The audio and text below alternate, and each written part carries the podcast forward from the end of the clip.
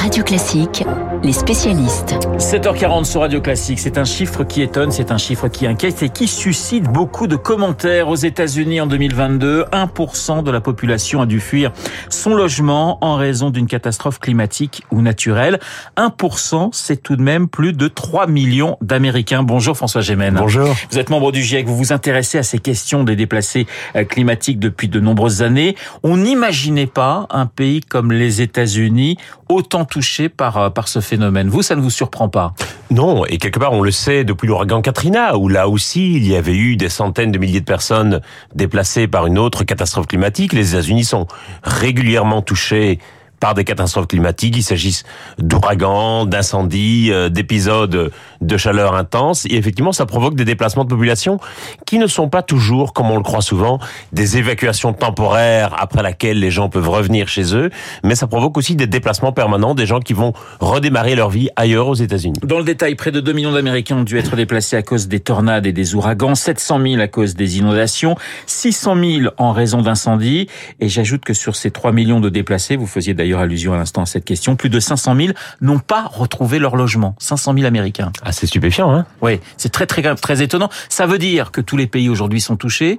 Et ça veut dire que nous, dans quelques années, nous serons aussi touchés par des déplacements internes Bien sûr, je dirais qu'il y, y, y a, deux problèmes dans la, dans la manière dont on conceptualise cette question aujourd'hui dans le débat public.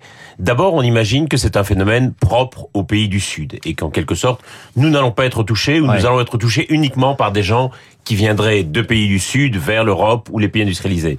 En réalité, il va y avoir des déplacements également à l'intérieur de nos pays, soit des gens qui vont être déplacés par des événements extrêmes, ça a déjà été le cas en Belgique et en Allemagne il y a deux ans avec les inondations par exemple, soit des gens qui vont décider que les conditions de vie dans leur lieu d'habitation ne sont plus tenables et vont préférer aller ailleurs, déménager hors des villes par exemple. Et l'autre problème, c'est qu'on voit toujours ce phénomène au futur, sans réaliser que c'est déjà une réalité ouais. aujourd'hui. Vous avez rappelé les chiffres pour les États-Unis.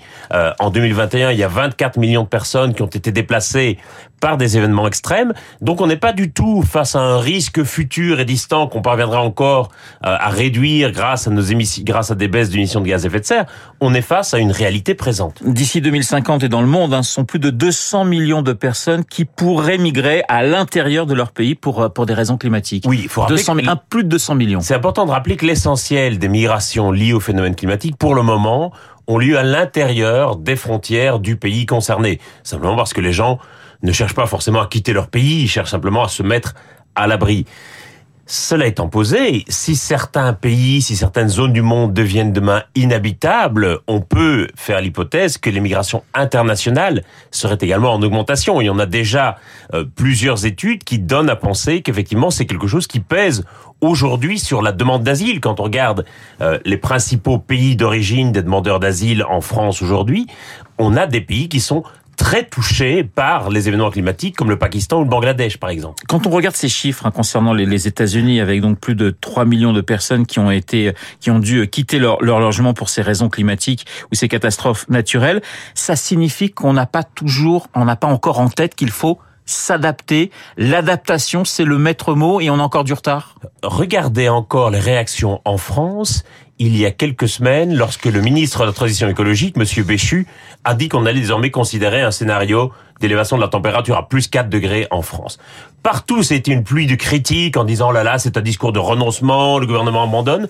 Enfin, le discours d'adaptation, c'est un discours d'honnêteté et de vérité, et c'est aussi un discours d'action climatique. L'action climatique aujourd'hui, c'est plus seulement la baisse de nos émissions de gaz à effet de serre, c'est aussi de voir comment on va adapter nos territoires, nos populations, nos activités aux impacts du changement climatique. Il faut à la fois éviter ce qui serait ingérable et gérer ce qui est d'ores et déjà inévitable. Mais François Gémen, ça veut dire qu'il faut une révolution dans nos têtes, j'allais dire. On commence par ça. Ah, très clairement, nous voyons encore les impacts du changement climatique largement comme on voyait le coronavirus quand il était encore confiné à Wuhan. C'est-à-dire comme quelque, comme un risque distant et lointain, mais qui ne nous concernait pas vraiment.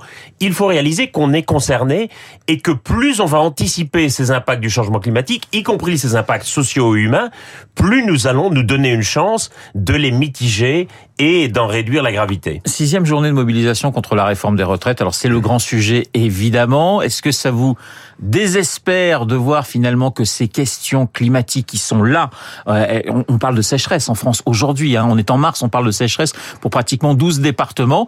Est-ce que ça vous ça vous désole quelque part, même si forcément la réforme des retraites c'est un sujet important? Alors c'est évidemment un sujet important, mais ce qui me désole, c'est de voir que les questions climatiques sont considérés comme indépendamment de d'un sujet comme les retraites. Parce que tout le plan de réforme des retraites, il s'appuie sur des scénarios démographiques à moyen et long terme. Et on ne se rend pas encore compte de la manière dont le changement climatique va transformer nos conditions de travail, va éroder l'espérance de vie en France, va provoquer des migrations vers la France qui vont également amener des transformations démographiques.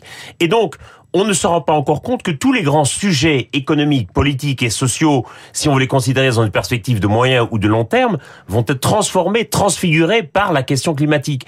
Et donc pour moi, si on veut discuter sérieusement de l'avenir des retraites, il faut discuter de la manière dont le changement climatique va modifier le travail, l'espérance de vie et l'immigration en France. On est en train de perdre du temps, beaucoup de temps en, en ce moment on perd beaucoup de temps, alors que l'anticipation, c'est la clé. Nous nous retrouvons sans cesse au pied du mur, alors qu'en réalité, nous aurions pu réduire la gravité de beaucoup d'impacts si nous en avions pris bien avant.